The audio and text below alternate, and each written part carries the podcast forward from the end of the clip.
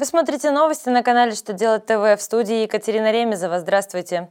Сегодня в программе вы узнаете, кто является плательщиком транспортного налога по договору лизинга, как законодатели предлагают бороться с откатами, какие новые пояснения по заполнению трудовой книжки дал Роструд.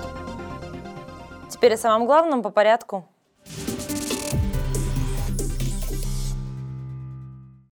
Как мы знаем, плательщиками транспортного налога являются лица, на которых зарегистрированы транспортные средства. При передаче автомобилей в лизинг стороны договора сами решают, на чье имя будет зарегистрирован автотранспорт. Минфин разъяснил, что плательщиком транспортного налога является лизингополучатель, если транспортное средство временно зарегистрировано на его имя, но не числится за лизингодателем.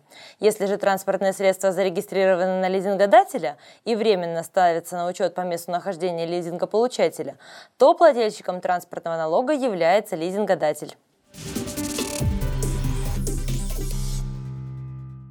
На обсуждении находится проект, в котором говорится об усилении борьбы с откатами, которые получают чиновники за исполнение государственного или муниципального заказа. Текст документа обсуждается на федеральном портале проектов нормативных правовых актов и проверяется на антикоррупционной экспертизе. Законотворцы предлагают раскрыть информацию о привлекаемых субподрядчиках соискателей для исполнения контракта в единой информационной системе. В случае, если начальная цена контракта при закупке товара, работы, услуги превышает размер, установленный правительством РФ, об этом станет известно.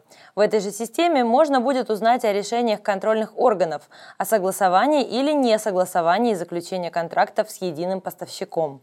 Изменения позволят контролировать сферу взаимоотношений сторон по государственным и муниципальным контрактам. Из очередного письма Роструда можно сделать вывод, что не обязательно заполнять от руки графу 3 трудовой книжки. Вместо нее при приеме на работу в трудовую книжку можно поставить штамп, содержащий наименование организации. Его ведомство приравнивает к записи, сделанной от руки в графе 3. Правда, есть нюансы. Штамп обязательно должен содержать полное, а при наличии и краткое наименование работодателя. Только в этом случае штамп сочтут равным записи. Напомним также, Роструд считает, что в трудовой книжке обязательно должна быть круглая печать работодателя, несмотря на то, что федеральным законом такая обязанность отменена. На этом у меня все новости на сегодня. До новых встреч на канале «Что делать ТВ».